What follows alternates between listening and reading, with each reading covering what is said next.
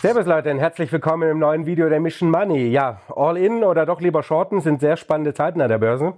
Und äh, dafür haben wir uns einen sehr spannenden Gast eingeladen. Der war schon öfters bei der Mission Money, ist natürlich einer der bekanntesten Fondsmanager des Landes und Gründer der Vermögensverwaltung Akatis. Herzlich willkommen zurück auf dem Kanal Hendrik Leber. Hallo, freue mich wieder dabei zu sein. Ja, freue mich auch sehr. Ja, wie gesagt, sind ziemlich spannende Zeiten. Vor kurzem erst jede Menge neue Jahrestiefs gesehen äh, an den Indizes. Wie sehr juckt es denn den Value Investor Leber im Moment in den Fingern, so richtig auf Einkaufstour zu gehen? Äh, es juckt schon äh, kräftig und zwar seit Jahresmitte schon. Also ich hatte Jahres, in der Jahresmitte mal so einen Moment, da habe ich mir angeguckt, wie viele DAX-Titel, wie viele andere Titel eigentlich so zwischen einem KGV von 0 und 10 liegen. Und zwar etwa 20 Prozent der Aktien waren in diesem Bereich, von dem man ja sagte immer, das ist billig. Unter KGV 10 ist es richtig billig. Dann haben wir da angefangen, schon mal so ein Basket gemacht aus 13 Titeln, die haben wir genannt die wilde 13, haben im Grunde auf diesem Basket eine Call-Option gemacht und äh, ja, jetzt warte ich natürlich, dass sich die Kurse erholen. Und jetzt aktuell Diskussion letzte Woche bei uns im Team. Äh, jeder sollte Ideen einbringen, was er spannend findet. Und die Fülle der Ideen ist so groß, ich weiß gar nicht, wo ich hinpacken soll. Vor allen Dingen, ich weiß gar nicht, was ich verkaufen solle stattdessen. Also im Moment ist es eine gute Zeit zum Investieren. Mhm. Da kommen wir natürlich gleich nochmal dazu, was Ihr Team da so alles findet. Ja, ist es jetzt eher so eine All-In-Situation oder doch lieber noch mal ein bisschen Pulver trocken halten, äh, um vielleicht doch noch mal ein paar Tiefs zu sehen?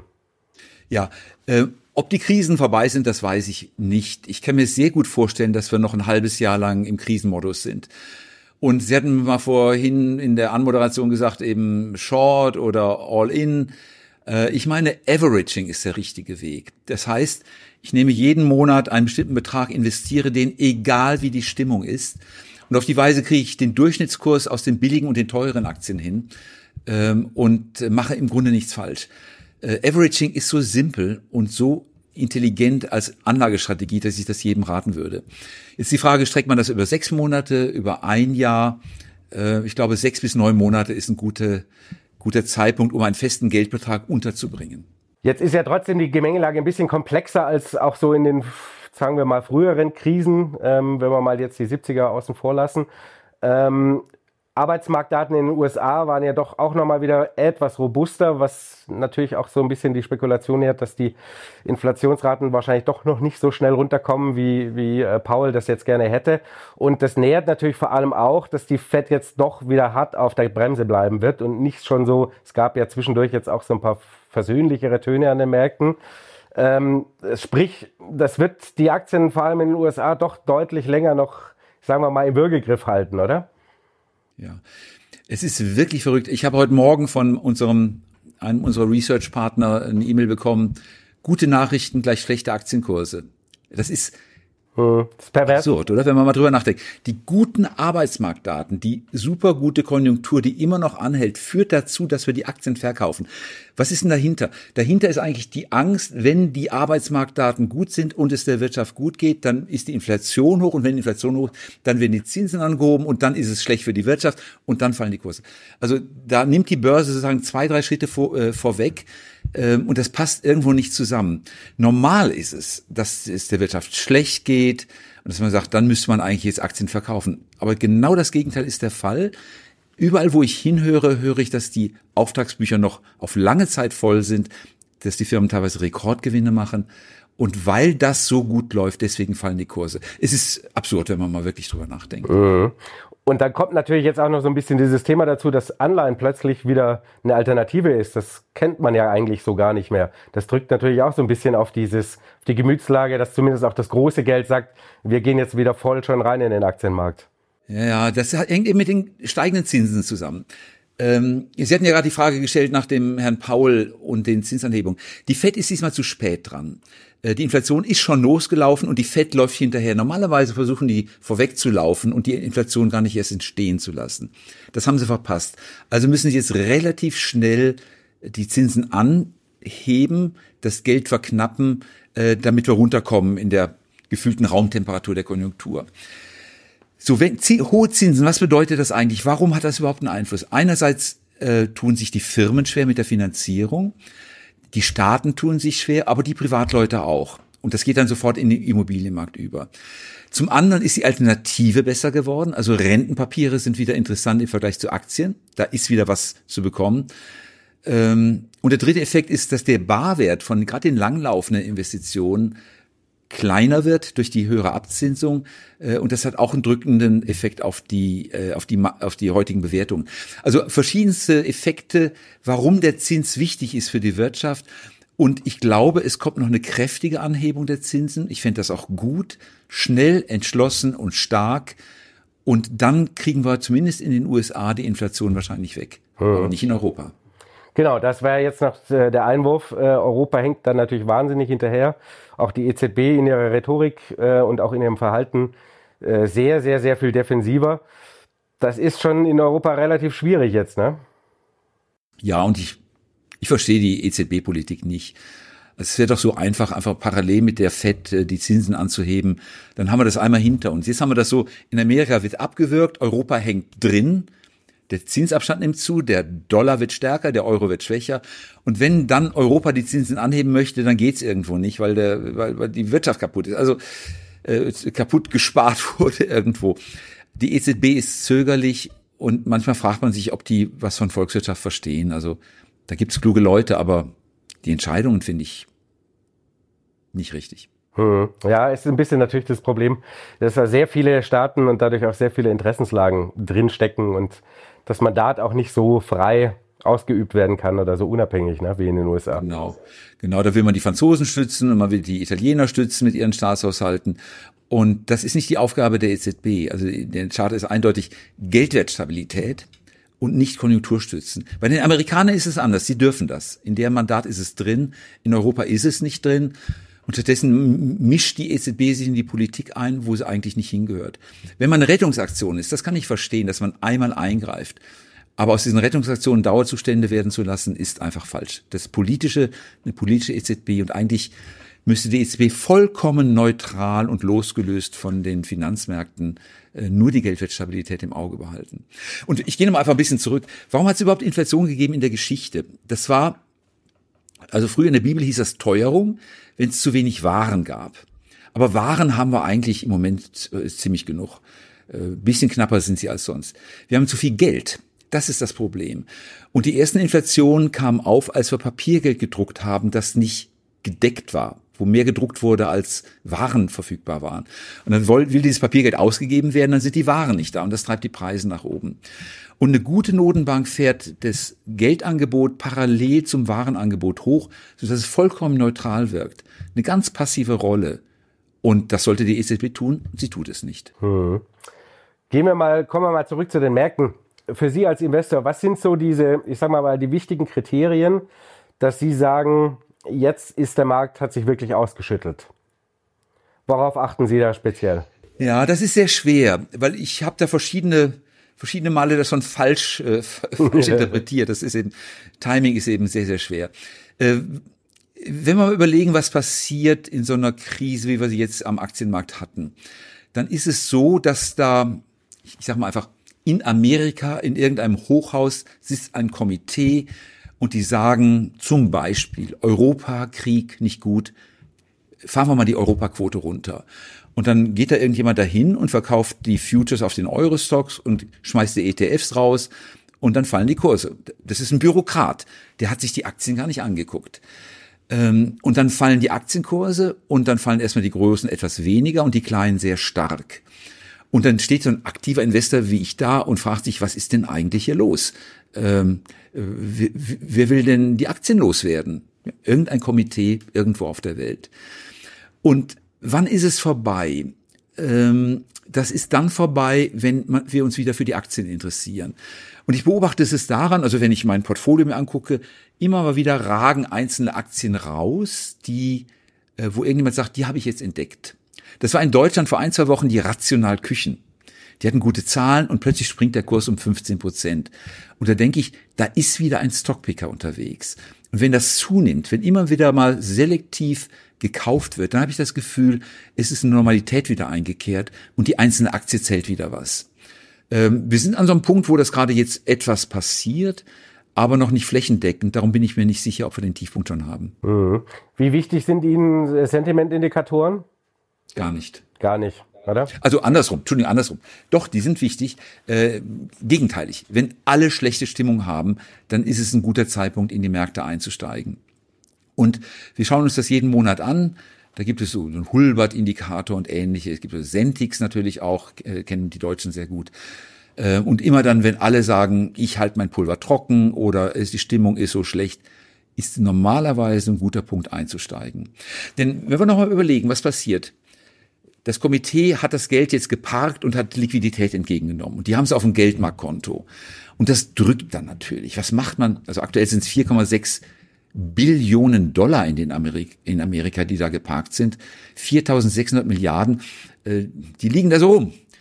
Und das, auf die Dauer wird man nervös, wenn das so rumliegt. Und dann sagt man, jetzt können wir doch wieder ein bisschen was investieren und dann strömt das Geld wieder zurück und treibt die Kurse nach oben. Was würden Sie, ich meine, jetzt im Moment sind wir ja äh, sentimentmäßig komplett ausgebombt sozusagen. Also so gesehen ist es ja eigentlich eine relativ schöne Situation. Einzige Thema ist vielleicht die Vola, die noch in Anführungszeichen nicht hoch genug ist. Würden Sie auch so einschätzen, oder? Ja, ich habe noch eine andere Sorge. Ja, die Vola, normalerweise macht es richtig Knall und Bums und, und Blitz und Donner am Kapitalmarkt und dann schießt die Wohner nach oben und dann denkt man, so, jetzt ist ein Zeitpunkt zu kaufen. Das sind Momente, die mag ich gern. Äh, da, also Drama und Aufregung und dann kann man wunderbar zuschlagen. Was wir jetzt dieses Jahr hatten, war diese, ich sage, nenne, nenne es immer chinesische Wasserfolter. Jeden Tag so ein bisschen runter. Und das ist zermürbend. Äh, das ist ein Indikator, der nicht angeschlagen hat. Ähm, der andere Indikator, der mir ein bisschen Sorge macht, ist, ob wir nicht die Rezession herbeirufen durch das, was wir gerade tun. Ähm, wenn alle schlechte Stimmung haben, we werden weniger Smartphones gekauft, werden weniger Urlaubsreisen gebucht. Und im Moment habe ich das Gefühl, dass jetzt die Konsumenten so verunsichert sind, durch unser Sorgengerede, auch um den Gaspreis und ähnliches, dass sie sich zurückhalten. Und dann führen wir erst die Rezession vorbei, herbei, die ansonsten gar nicht gekommen wäre. Mhm. Ja, klar, weil der private Konsum natürlich so langsam anfängt so ein bisschen zu leiden. Zumindest hier in Europa sind ja auch die Umfragen sehr klar in Richtung, wir kriegen noch mehr Inflation und sie bleibt länger und so weiter. Ne? Und dann gucke ich mir die Talkshows an und die Angstmache dort in diesen Talkshows mit eben Gas und wir sitzen im Dunkeln und Krieg und Atom und alles mögliche. Ja, die Sorgen sind alle schon da, klar. Aber wenn ich mir das den ganzen Tag anhöre, äh, dann, dann werde ich auch depressiv. Und fundamental gesehen geht es vielen Firmen gut. Versuchen Sie doch mal äh, im Restaurant einen Tisch zu buchen. Die, die sind ganz schön ausgebucht, die Restaurants und die Hotels und die, die Flüge. Ähm, die Kapazitäten sind zurückgefahren worden, es gibt weniger Angebot, das Personal ist nicht da. Man hat trotzdem Wunsch, was zu unternehmen. Und dann geht es diesen Firmen im Dienstleistungssektor sehr gut. Ähm, aber klar, wenn wir genug drüber reden, dann, dann geht's auch denen schlecht. ja, irgendwann schon. Wollen also wir hören sofort damit auf. Wir wollen es nicht herbeireden. Wobei, ja, wir wollen auch wieder einen Tisch im Restaurant kriegen, in einem Lieblingsrestaurant. So ist es nicht. Ähm, was sind so Ihre, sagen wir mal, Kriterien bei den Einzelunternehmen, wo Sie sagen, da schauen wir jetzt wirklich ganz genau drauf, wo wir sagen können, okay, hier sind, ich sag mal, die großen Schnäppchen jetzt zu finden? Ja, ähm, wir gehen sehr gerne Branche für Branche vor und versuchen in der Branche die Gewinner zu finden. Ich habe hier gerade, na, wo ist die Auswertung? Liegt hier auf dem Schreibtisch. Hier ist da. Ich sie mir gerade mal. Auswertung, die mein Kollege macht. Der guckt sich dann Branche für Branche an. Ich blätter einfach so ein bisschen durch. Äh, da sind 60 oder 80 Branchen drin hier in diesem Bericht. Alle Firmen, die groß genug sind, wer ist auf der richtigen Gewinnspur? Das ist die allererste Frage. Wenn ich zehn Firmen habe, die das Gleiche machen oder was ähnliches, wer wächst gewinnseitig und wer fällt zurück? Diese Branchengewinner zu finden, ist, äh, ist sehr, sehr wichtig. Und wenn man die mal hat, sind manche teuer und sind, manche sind billig. Das ist auch interessant. Äh, gucken wir uns doch mal den Halbleitersektor an. Ähm, kennen Sie ganz gut, Sie kennen die holländische Firma ASML, dieser Monopolist bei den Belichtungsanlagen für diese Top-Chip-Fabriken. Ähm, Kursgewinnverhältnis im oberen 20er Bereich, also teuer. Dann gibt es Firmen, die machen was sehr ähnliches. Die sind auch in den Chipfabriken dabei und beliefern andere Komponenten. Die haben nur ein Hälfte, äh, die Hälfte oder bis ein Drittel der Bewertung. Ähm, Amerika oder in Japan sitzen diese Firmen. Und dann gibt es die Zulieferer von den Branchen. Äh, ich denke an diese äh, Aachener Firma Extron, die dann wiederum ein Vorprodukt liefert. Die sind auch sehr billig. Und so muss man einfach schauen, in der Branche, die an sich sehr kräftig wächst, äh, und zwar über Jahrzehnte hinweg. Wer holt sich die Gewinne? Wer wächst zu Lasten anderer? Äh, und wer ist dann unter diesen Top-Firmen äh, die günstigste? So gehen wir normalerweise vor. Mhm. Ähm, Gerade das Stichwort Bewertung. Wie viel sind denn die KGVs im Moment so äh, wert angesichts der, ich sag mal, mal, Ergebnisprognosen sind jetzt noch nicht so wahnsinnig viel korrigiert worden, hat man so das Gefühl. Es gibt doch auch relativ viele negative Überraschungen immer wieder am Markt bei den Quartalszahlen. Also da scheint doch noch, sagen wir mal, noch nicht so diese, ja, es könnte auch mal schlechter werden, äh, eingepreist zu sein. Ja. Ja, das ist wieder das Thema mit dem Herbeireden. Also ich habe jetzt zwei Investorenkonferenzen hinter mir, die durchgängig äh, von den Zahlen her recht positiv waren. Ähm, aber wenn wir jetzt wirklich die Inflation, äh, die, die Rezession herbeireden und die Privatkunden keine Smartphones mehr bestellen, dann müssen die Zahlen nach unten korrigiert werden. Das ist noch nicht passiert. Also im Moment halten sich die sogenannten Upgrades und Downgrades etwa die Waage. Äh, normalerweise ist es so, dass wir Richtung 80 Prozent Downgrades gehen, äh, bevor dann so eine Trendwende kommt. Das haben wir noch nicht. Ähm, da kommen vielleicht noch negative Überraschungen. Ehrlich gesagt, ich würde am liebsten Luft anhalten, einfach sagen, guckt mal bitte kein Fernsehen abends, macht euch nicht so viel Sorgen, dann würden wir glatt durchsegeln. Durch dieses Sorgen machen äh, kommen genau diese negativen Überraschungen, die Sie gerade angesprochen haben, die kommen dann erst noch und das reden wir selber herbei. Bisschen übertrieben jetzt, aber ähm, man kann Krisen auch produzieren. Ja, ich denke, die Message ist klar, worauf es äh, worauf hineinkommt. Was sind denn jetzt so, Sie hatten jetzt hier gerade Ihr riesengroßes Branchenbüchlein, verraten Sie so ein bisschen, was sind so die richtig heißen, spannenden Branchen im Moment? Ist es, sind es eher die defensiven oder sind wir schon wieder eins weiter im, im Konjunkturzyklus bei den konjunktursensiblen Branchen? Was sind so die spannenden Insights bei euch? Ja, also ich bin eher traditionell, das ist auch so mein Lieblingsgebiet eigentlich bei der Elektronik und Software auf der einen Seite und der Biotech-Branche auf der anderen Seite. Wenn wir uns jetzt mal die großen äh, Grundversorgungsfirmen angucken, also Typ Nestle und ähnliche, ähm, die ja sich teilweise sehr gut gehalten haben, dann ist die Frage, wie weit müssen die auf gestiegene Inputpreise reagieren und was können die weitergeben? Inputpreise, was ist denn das eigentlich? Äh, klar, das sind dann eben die Rohmaterialien, wie eben vielleicht Milch oder Weizen oder sowas. Dann die Verarbeitungskosten, da ist häufig Wärme notwendig. Also jede Brauerei braucht Wärme, jede Bäckerei braucht Wärme, um ihre Waren zu produzieren. Und natürlich werden die Sachen immer nachgefragt. Also Brot wird immer gegessen, aber die Herstellkosten steigen. Die sind jetzt, haben sich gut gehalten. Meiner Ansicht nach müssten die etwas zurückbleiben in nächster Zeit, äh, weil einfach die durch die Kosten so ein bisschen zusammengedrückt werden. Und meine Lieblinge sind eben unverändert die ganze Halbleitertechnologiebranche und die Biotech-Pharmabranche. Ähm, möchte ich auch gerne im Detail schildern. Äh, da gibt es zum einen auf der Softwareseite die sogenannten, ich nenne sie, in der Branche heißen sie Land and Expand Modelle. Das ist dann, wenn eine Softwarefirma mal so ein Produkt in eine Firma reinverkauft. Das ist das Landen, Land. Und dann finden die Leute das so toll und dann machen sie mehr davon und dann kriegen es mehr Abteilungen und nächstes Jahr kommt das nächste Produkt dazu.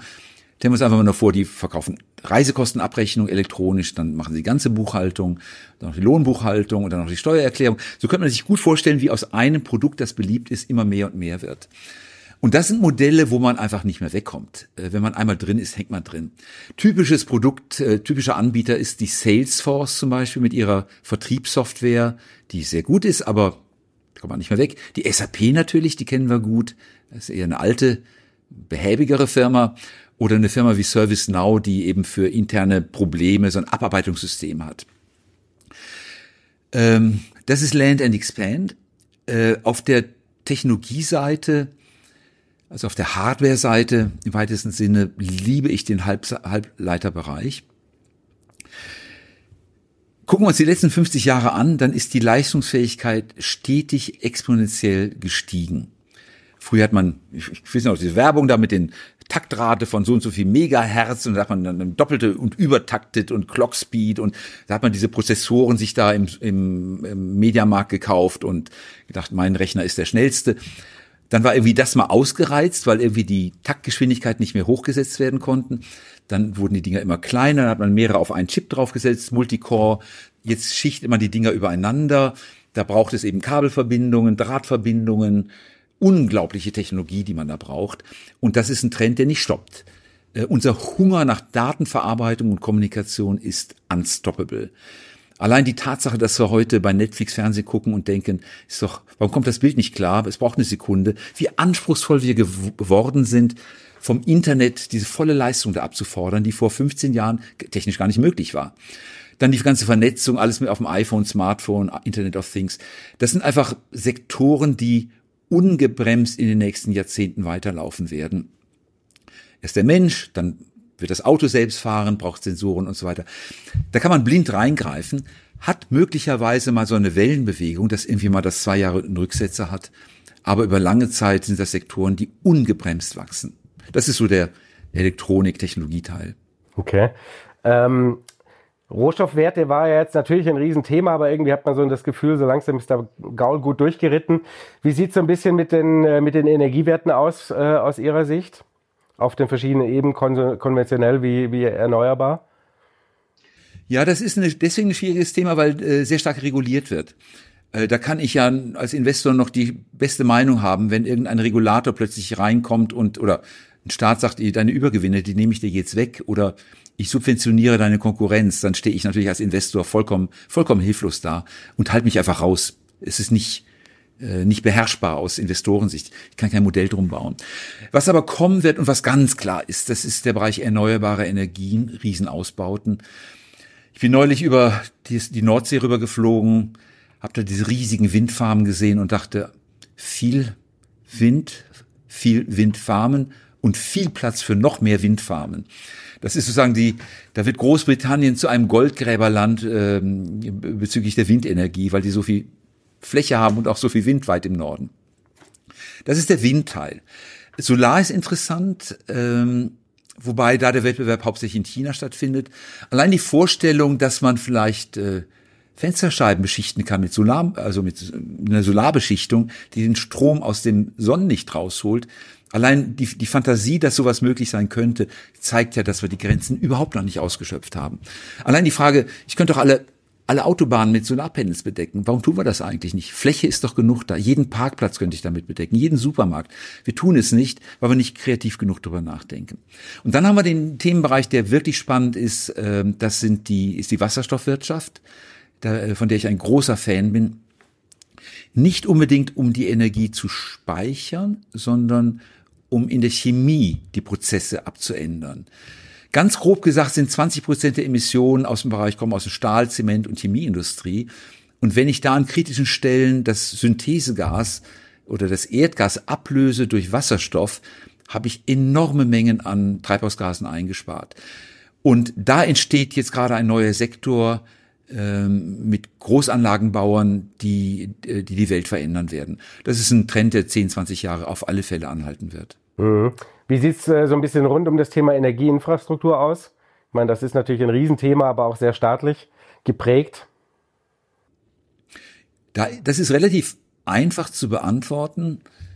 Ähm, überall, wo Strom fließt, und es wird mehr Strom fließen, brauche ich Kupfer. Kupfer fließt durch Kabel.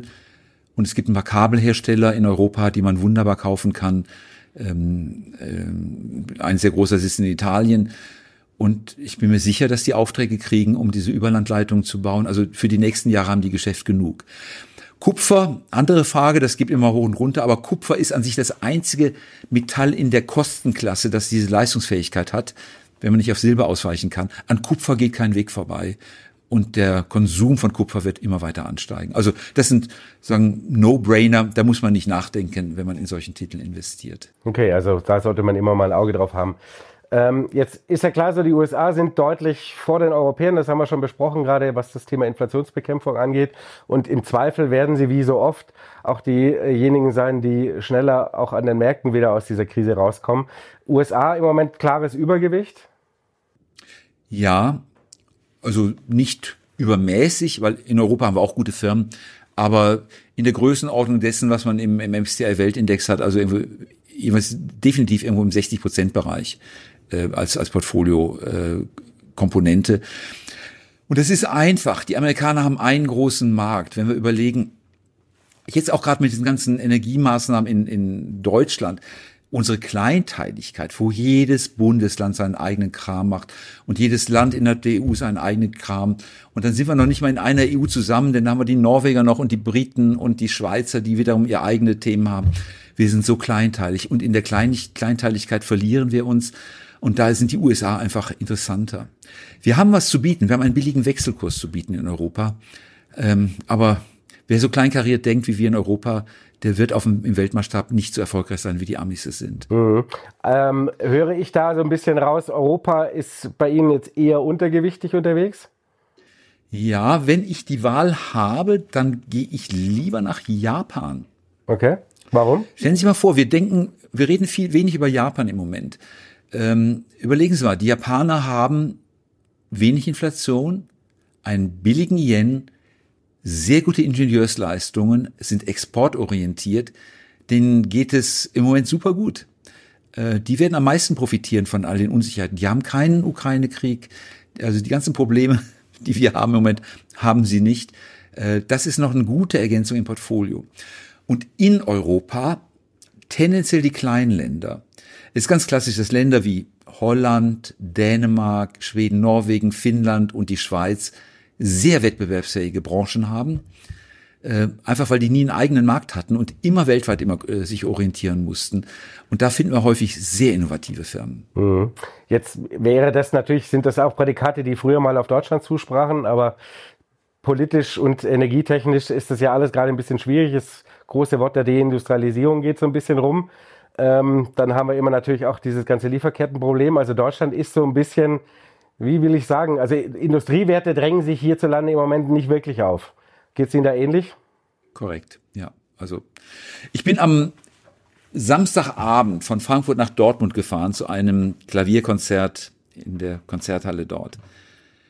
Und dann gibt es auf der A45, deren Entstehung ich noch miterlebt habe als Kind, da sind wir noch auf der Baustelle mit dem Hund äh, gelaufen und haben die Brücken, Pfeiler noch gesehen. Die sind jetzt alle in Renovierung. Und dann gibt's die Firma Kostal, die leuchtet einem im Dunkeln abends entgegen.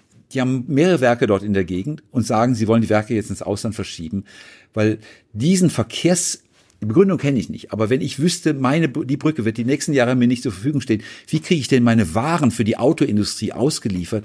Dann würde ich auch sagen, nicht von diesem Standort aus. Dann gehe ich lieber, ich kenne sie nicht näher, die Firma Kostal, aber äh, dann gehe ich doch lieber nach Ungarn und oder Tschechien und produziere da und komme dann mit dem LKW rübergefahren, an, anstatt sich das anzutun. Ähnlich auch von einem Medizingerätehersteller, den ich äh, kenne, der sagt, wir müssen Umsatzsteuer, nein, wir müssen Rechnungen elektronisch erstellen. Jedes Bundesland hat seine eigene, sein eigenes Rechnungsformat. Er sagte, wir haben 14 verschiedene Rechnungsformate. Oder die Grundsteuer jetzt aktuell, jedes Bundesland hat seine eigene Erfassung. Wo sind wir denn? wie absurd ist das denn, was wir hier betreiben? Und dass dann die Industrie sagt, Leute, äh, wir können hier produzieren oder woanders, dann gehe ich doch lieber woanders hin. Das kann ich gut nachvollziehen. Mhm. Ja, plus natürlich, ähm, in anderen Ländern kriegt man wahrscheinlich noch eher Energie her als bei uns.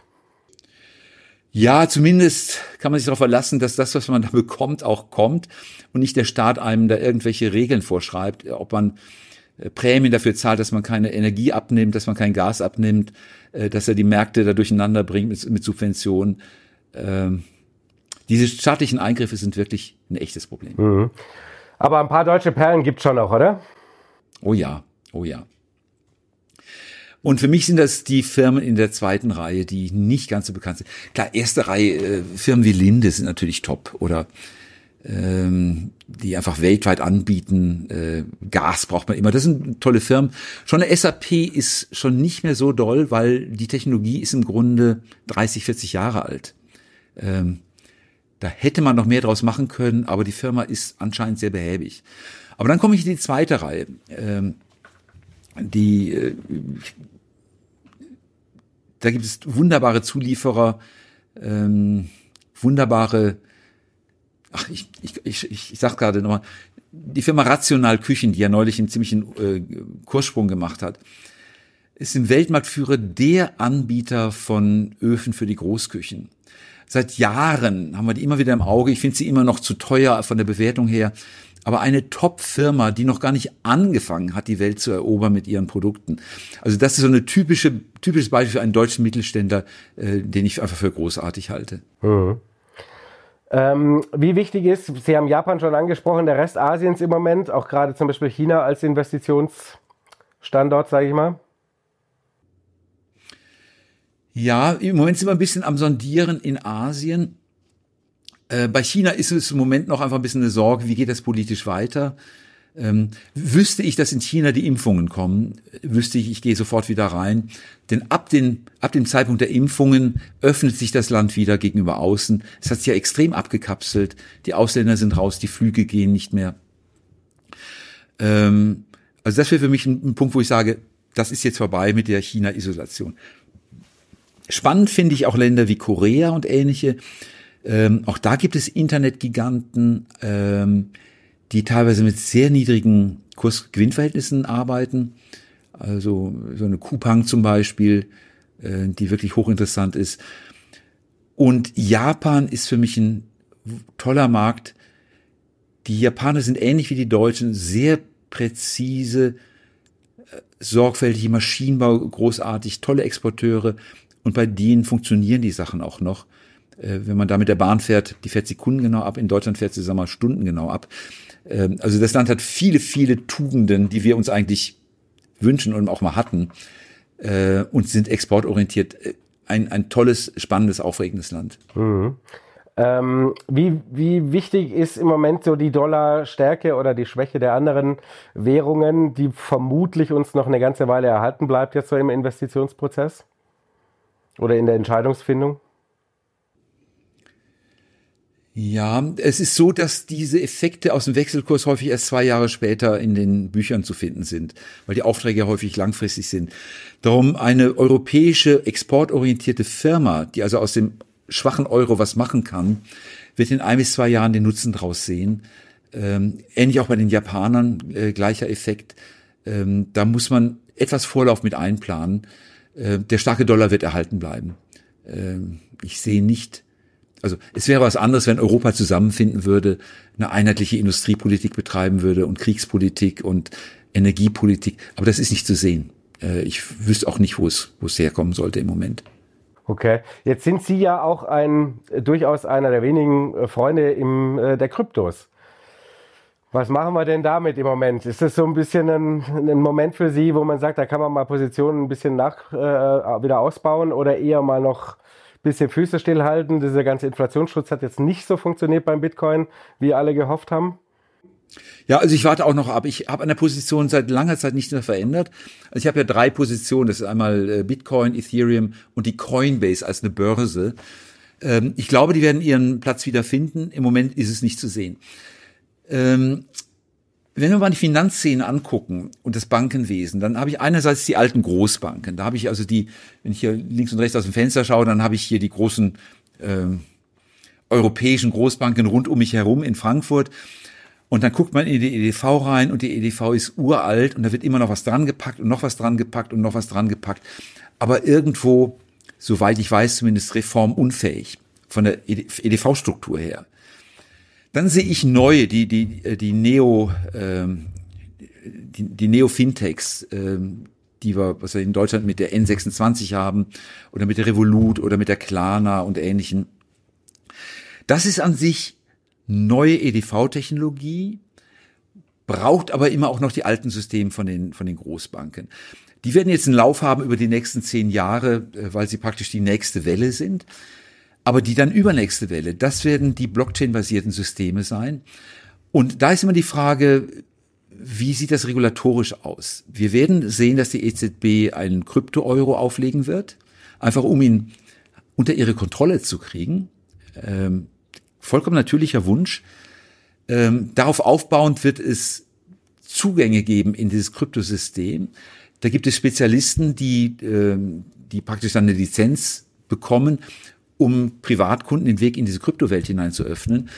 Und ich glaube, die finde ich interessant und da gehört eine Coinbase eben dazu, die heute noch, ach, so richtig ein gutes Image haben sie eigentlich nicht. Ähm, sie kriegen immer mal Ärger mit der Aufsichtsbehörde und korrigieren dann die Fehler und im Laufe der Zeit werden die heranwachsen zu Firmen, die voll reguliert sind und beaufsichtigt sind und die innen und außen sauber sind. Und dann sind das die Türhüter in die Kryptowelt, ohne die es nicht mehr geht. Und wie es häufig so ist, werden dann diejenigen, die da sind, den Markt für sich beherrschen und man kommt später nicht mehr rein. So eine Coinbase hat, glaube ich, 80 Millionen Kunden, 90 Millionen Kunden ungefähr. Da kommt man nicht so schnell dran vorbei. Die haben sie heute. Und das ist die Basis für die nächsten Jahre. Also ich bin da positiv, auch wenn wir vielleicht mal noch ein Jahr oder zwei dann aussetzen müssen mit der Performance. Das kommt noch wieder. Okay. So, jetzt müssen wir natürlich äh, den Bogen schlagen zum Anfang und ähm, zu Ihrem internen sehr spannenden Teammeetings und lassen Sie uns mal Mäuschen spielen. Sie haben gesagt, Sie finden vor lauter spannender Aktien quasi fast schon nicht mehr genug Kapital und wissen gar nicht, was Sie dafür verkaufen müssen. Was habt ihr denn da so alles auf dem Zettel an spannenden Sachen? Ja, ich hole mir den Zettel mal rüber. Wir haben da so auch intern mal gerankt, was wir so toll finden. Mm. Ich sag mal einfach ein paar, drei Beispiele. Das eine hatten wir schon, das war die Rationalküchen. Also unser Team liebt die und liebt die schon seit vielen Jahren. Jetzt habe ich noch einen anderen Titel, wieder äh, Halbleitertechnik. Da könnte ich Ihnen mehrere entgegenwerfen. Die Chipfabriken werden in den nächsten Jahren gebaut werden müssen. Wir brauchen mehr und wir brauchen bessere ähm, nicht nur eben in Taiwan, auch jetzt in Europa und in den USA. Das heißt, da entstehen neue Kapazitäten. Die Firma Micron, die so äh, Speichertipps macht, sagte, schrieb neulich, sie wollen 100 Milliarden investieren in Upstate New York, an meinem alten Studienort im Grunde. Ähm, die Intel sagte, sie wollen in Europa 10 Chipfabriken hinstellen, a 10 Milliarden. Kann man sich mal vorstellen, was da alles kommt. So, im Kern der Prozesse steht die Firma ASML aus Holland, die diese Belichtungsanlagen dafür bauen. Und es gibt aber viele andere, die Ähnliches machen. Irgendjemand muss ja die, die Siliziumbarren schneiden, polieren. Jemand anderes ätzt die, jemand anderes beschichtet die, jemand anderes macht die Verdrahtung dazwischen. Und da gibt es eben Namen wie eine Disco Corporation aus Japan, eine Applied Materials, eine Lam Research, eine KLA Tencor. Äh, die gehören alle in die gleiche Leistungsklasse, ähnlich bewertet, hochattraktiv, die werden in den nächsten Jahren dabei sein. Also das ist eine Gruppe, die ich interessant finde. Und dann was ganz anderes. Was wir im Team diskutiert haben, ein Bestattungsunternehmen.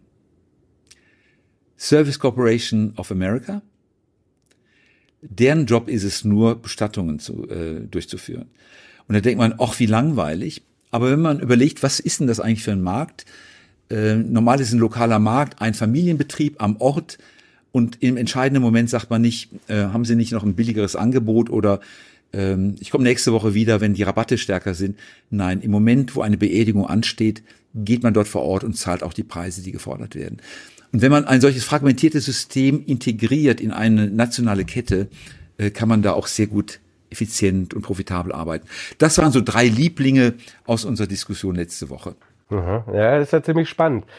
Ähm, sagen Sie mal, wie schützen wir denn unser Vermögen als, äh, als Privatanleger gegen diese galoppierende Inflation, die uns, da brauchen wir jetzt keine Krise herbeireden, ja uns doch noch eine Weile beschäftigen wird? Genau. Ich kann erst mal sagen, was man als Privatanleger für Möglichkeiten hat. Aktien und Aktienfonds sind natürlich der beste Schutz, äh, weil jede Aktie am Ende über Preiserhöhungen äh, viel von dem Inflationsdruck weitergeben kann. Das kann eine festverzinsliche Anleihe niemals. Die geht mit der Inflation praktisch, wird die äh, zerstört. Also Aktien als eine Form der Sachwerte. Andere Sachwerte sind natürlich äh, die Immobilien, die eigene Immobilie, die auch tendenziell im Wert steigt. Festverzinsliche Anleihen sind problematisch, aber die Schulden sind entsprechend natürlich positiv. Also wenn ich Kredit habe und der wird entwertet durch die Inflation, ist das natürlich äh, ganz ich habe ungern Schulden, aber wenn man Schulden hat, dann wird einem ein Teil der Last abgenommen durch die Inflation. In technischer Hinsicht gibt es inflationsgeschützte Anleihen. Die sind sinnvoll für Anleger und es gibt einen Fonds, einen ETF, der die Inflationserwartungen mit solchen Produkten widerspiegelt. Das Problem ist, wenn ich jetzt da reingehe, kriege ich die heutigen Inflationsraten da rein. Das heißt, ich muss einen Moment abwarten, wo der Markt sagt, ach, Inflation ist ja stark gefallen, dann fallen auch die Kurse und dann lohnt es sich reinzugehen und zu sagen, wenn die Inflation wieder anzieht, ziehe ich aus dem Anstieg der Inflation einen Pluseffekt. Wir machen es anders. das geht aber nicht für Privatkunden. Wir haben ein Inflationsschutzzertifikat uns bauen lassen. Ähm, das geht folgendermaßen. Wir kaufen, ja, das ist technisch, ich mache es erstmal ganz kurz technisch. Wir kaufen im Grunde eine Call-Option auf den Konsumentenpreisindex. Wenn der Preisindex ein bestimmtes Niveau übersteigt, bekommen wir den überschießenden Betrag mal Faktor 50 ausbezahlt. Also starker Hebel drauf. Und so ein Konstrukt wird gebaut, indem ich diese inflationsgeschützten Anleihen nehme, kaufe, dann, dann verkaufe ich die nicht inflationsgeschützten und die Differenz von den beiden ist die Inflation. Und die kann man praktisch raus extrahieren und in ein Produkt verpacken. Und das haben wir als Profi-Anleger machen können. Für einen Privatanleger geht das leider nicht. Mhm. Wie ist es mit dem guten alten Thema Gold? Hat bis jetzt nur so bedingt funktioniert, in, zumindest in letzter ja, Zeit. Auch, auch Bitcoin hat auch nicht so richtig genau, funktioniert. Genau, ja. ähm, nee, ich habe da keine klare Meinung dazu. Was ist Gold wirklich wert? Problem bei Gold ist, wenn ich es mal wirklich brauchen würde, ich, ich lese gerade ein Buch über die Inflation von 1923. Ja, was soll ich da mit so einem Goldklumpen machen? Ne? Also da brauche ich feine Scheibchen zum Tauschen. Ähm, und ich kriege einen schlechten Preis, wenn es wirklich drauf ankommt. Ist das das Buch von Harold James, diese Schockmomente? Nein, von einem Herrn Ostwald. Ah, okay. Das ist ein sozialer Chronist der Nuller bis 20er Jahre, der viel, sagen wir, die Obdachlosen-Szene beschrieben hat. Und er bringt praktisch so Szenenbilder aus Deutschland aus der Zeit über die Schieber und die Gauner und die, äh, die äh, ähm, Hehler, die es damals gab, ähm, und beschreibt es einfach sehr anschaulich, was, also ein Blick ins Volk praktisch hinein. Aha, interessant, ja. Ja, der, der, genau, der kommt nämlich jetzt, ich glaube, wahrscheinlich ist es noch nicht auf dem Markt, ich komm, das kommt, glaube ich, die nächsten Wochen, von Harold James, ich weiß nicht, ob Sie den kennen, ein äh, Historiker von, äh, glaube ich, Princeton, der sich schon immer mit diesen ganzen Inflationsgeschichten äh, historisch beschäftigt hat, so vor dem Ersten Weltkrieg, zwischen den Weltkriegen und so weiter und so fort. Ja. Und der hat also mein Wissen kommt von Ray Dalio, den kennen Sie alle als Bridgewater-Gründer und bis jetzt, also bald ehemaliger Chef. Der hat ähm, ein Buch geschrieben, How the Economic Machine Works. Und da ist ein Kapitel drin über das Jahr 1923. Und als ich das gelesen habe, habe ich gedacht, in die Richtung könnte es bei uns auch laufen. Flucht in die Sachwerte. Ka Immobilien, alles, was man anfassen kann, wurde gehortet und stieg im Preis natürlich enorm. Und vor allen Dingen, wenn die Inflation mal vorbei ist, bleiben die Sachen das Geld ist weg, aber die, diese wertvollen Dinge, die ich anfassen kann, die bleiben. Und da gehören eben die Aktien auch dazu. Mhm.